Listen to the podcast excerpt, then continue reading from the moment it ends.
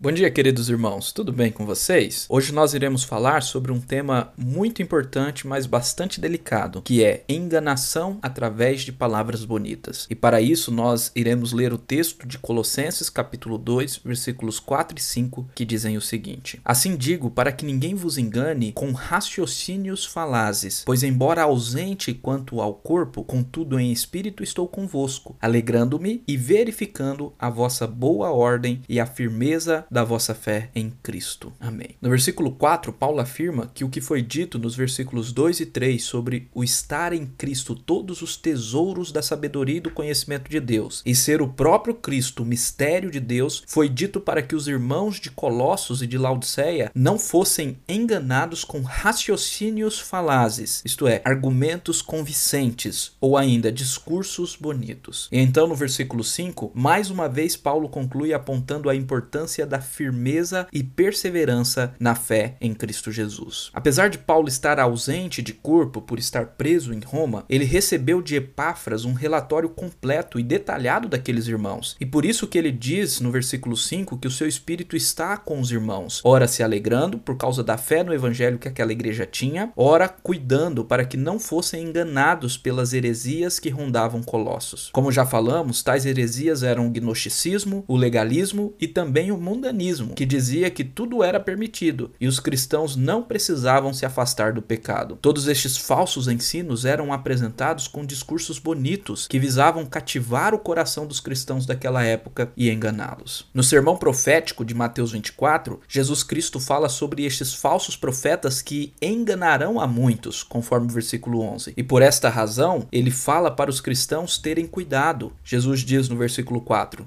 Vede que ninguém vos engane. Graças ao bom Deus, Jesus deixa claro na sequência deste sermão de Mateus 24 que não é possível enganar os eleitos. Contudo, os falsos profetas ainda assim tentarão enganá-los por meio de prodígios e sinais milagrosos. O versículo que estou me referindo é o versículo 24 de Mateus 24 que diz assim: Porque surgirão falsos cristos e falsos profetas, operando grandes sinais e prodígios para enganar, se possível, os próprios eleitos. De fato, fato, não é possível enganar os eleitos, mas por causa desses enganadores, nós precisamos estar sempre atentos, sendo vigilantes e sóbrios com as coisas de Deus. E assim como na época de Paulo, hoje há muitos falsos profetas que até operam milagres e sinais, mas seus ensinos são falsos e são instrumentos de Satanás. Devemos compreender isto claramente, pois não apenas os apóstolos nos alertaram sobre este mal, mas o próprio Cristo também. Interessante que Paulo diz que estes tentam enganar com argumentos convincentes. A expressão grega que aparece no versículo 4, traduzida por raciocínios falazes, significa, segundo o léxico Strong, discurso adaptado para persuadir ou ainda discurso ilusório que leva outros ao erro e isto através de palavras bonitas. Como isso acontece em nossos dias? Existem diversos falsos ensinos em nossa época, como por exemplo a teologia da prosperidade ou a teologia da confissão positiva, que tem movimentado as igrejas chamadas de neopentecostais, onde é prometido ao fiel prosperidade financeira e libertação de todas as suas mazelas terrenas, desde que tenha fé e invista financeiramente ou faça certos rituais místicos. E numa época em que o consumismo reina, em um país país que as pessoas sofrem por causa da pobreza, quem não quererá um evangelho que diz que seremos ricos? Só que este não é o verdadeiro evangelho. É um engano ilusório que induz muitas pessoas ao erro e ao inferno.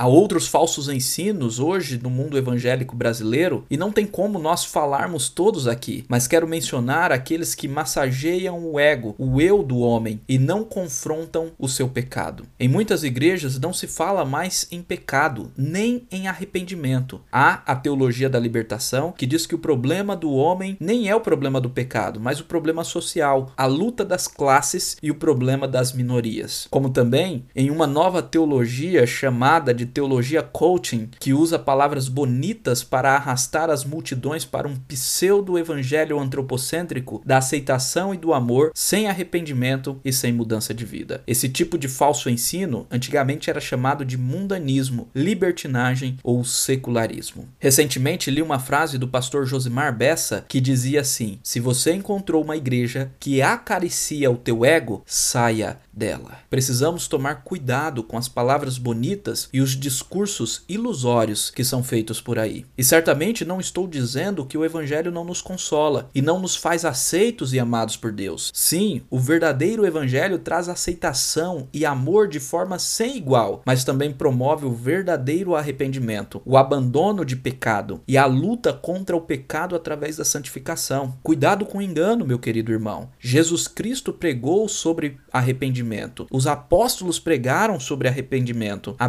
Bíblia fala sobre arrependimento. Então leia a Bíblia e aprenda o verdadeiro evangelho que está na Bíblia, na palavra de Deus, e não nos falsos que estão sendo pregados por aí. E assim, mantenha-se firme na fé em Cristo Jesus. Finalizo essa meditação com as palavras do próprio Cristo que diz: Vede que ninguém vos engane. Que Deus abençoe o seu dia. Amém.